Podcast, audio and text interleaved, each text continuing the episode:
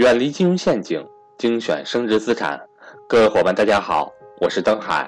在价值投资的道路上，让我们一同前行。下面开始我们今天的分享。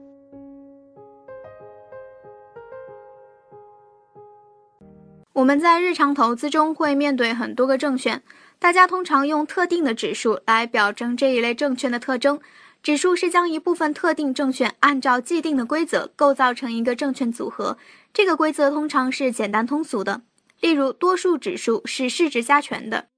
国内多数指数是由中证指数公司和交易所编制的，详情可参照各自网站，都有非常详细的描述。前段新闻提的 A 股加入 MSCI 指数，MSCI 是一个国际知名的指数系列。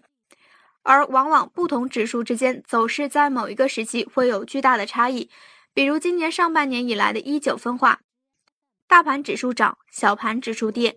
这篇就来介绍一下主要的指数，其中很多准确的定义和人们口口相传的想当然内容是有出入的。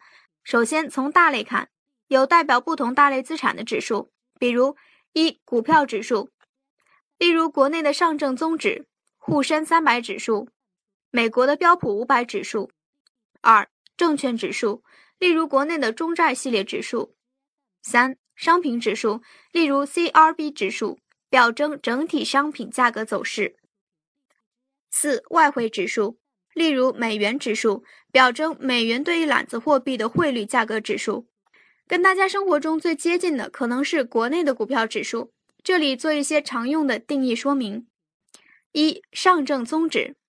即俗称的大盘，打开任何一个股票行情软件都会显示的指数，在国内历史最为悠久，代表了在上海交易所交易的所有股票按照市值加权的走势。由于国内大型央企基本都在上交所上市，且市值远大于中小市值股票，因此这个指数更代表大盘股的走势。未来随着市场扩容，小股票增加，这个指数会逐渐趋于均衡。二上证五十，上交所上市的市值最大的五十只股票走势，类似于美国的道琼斯指数。三深证一百，深交所上市的市值最大的一百只股票的走势。四沪深三百，上海交易所和深圳交易所上市的市值最大的三百只股票的走势，类似于美国的标普五百指数。五创业板指。指在深市创业板上市的最大的一百只股票的走势，类似于美国的纳斯达克一百指数。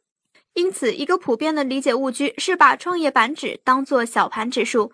实际上，无论在中国还是美国，都有很大的股票来自创业板或纳斯达克。比如，美国目前最大市值的股票苹果就在纳斯达克上市。六，创业板综代表深市创业板上市的所有股票走势。类似于美国的纳斯达克综合指数。七中小板指指在深市中小板上市的最大的一百只股票走势。类似的一个普遍的理解误区是把中小板指当做小盘指数，它并不中小。八中小板综代表深市中小板上市的所有股票走势。以上是一些常用的指数。我们看到它们基本都是市值加权的，也就是说，在各自的范围内，市值大的股票在指数中权重越大，所以这些指数更表征它们股票范围内大股票的特征。接下来再介绍几个常看的比较妖的指数：十中证五百，上海交易所和深圳交易所上市的市值排名在三百零一到八百的五百只股票的走势；十一中证一千，上市。上海交易所和深圳交易所上市的市值排名在八百零一到一千八百的一千只股票的走势，而目前沪深两市约三千只股票，因此目前还没有一个指数是专门覆盖最后面一千多只股票走势的。这是一个很有意思的问题，因为我们看任何国家的指数，也都是只管市值前面最大的叉叉个股票，后面不管的。原因主要在于小股票流动性相对不好，交易不方便。公司质地一般也不是很优秀，但是具有讽刺意义的是，从多个国家历史来看，小股票的表现超过大股票。例如 A 股过去十年的小股票涨幅远超过大股票，这背后有并购重组的原因。下面看看这些指数的平均持股市值大概是多大。我们另外加了一个数据，是公募股票基金的平均持股市值走对比。A 股平均市值大约是一百八十三亿，而创业板指、中小板指的加权平均市值分别是二百七十亿和四百四十五亿，是大于 A 股平均的。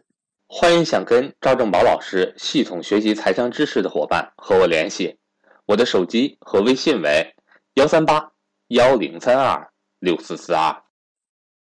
上证综指的加权平均达到三千亿，显然更代表大盘股。中证一千的加权平均市值是九十九亿，因此我们谈论大小盘的时候，不要再用创业板来代表小盘了，它们只是代表了代码是三零零叉叉叉的股票而已。而另一方面，我们会发现这些指数对市场所有股票的代表性是比较低的，因为 A 股多数股票市值在五十到两百亿区间。这个图的纵轴是市值在横坐标区间内的股票个数。我们看到，超过三分之一的股票在五十到一百亿的区间内，超过三分之二的股票在零到两百亿的区间内。而现在多数指数表征是那些超过两百亿市值的股票的表现，而现在多数指数表征的是那些超过两百亿市值的股票的表现，即大股票的表现。这样我们就不难理解二零一七年上半年的股市的样子了。我们看到大多数指数都是涨的。但是大多数股票都是跌的。最后附个图，看看历史上这些指数的表现怎么样。当然，历史表现好不代表未来表现好。这个图的意思是，假设在二零零五年初买入各个指数，投入金额都是一元钱，那么到了二零一六年底，各自值多少钱？具有讽刺意义的是，平均市值越小的指数，在过去十年表现越好。最好的是 A 股等权，其次是中证一千，再次是中证五百。而排在最后面的是上证五十，当然，这与过去十年国内的退市并购重组制度有关。并购重组制度有关。二零一七年正在逐步改变的一些制度，因此市场风格有了较大的变化。这个图告诉我们的另一点是，我们 A 股从历史来看已经是一个很幸福的股市了。过去十年，基本这些指数都是赚钱的。假设你在零五年初无脑的等资金比例买入所有 A 股，现在的回报大约在十三倍。为什么我们没有赚到这些钱？不是股市不行，这个时候我们需要从自身的研究投资方法上去剖析了。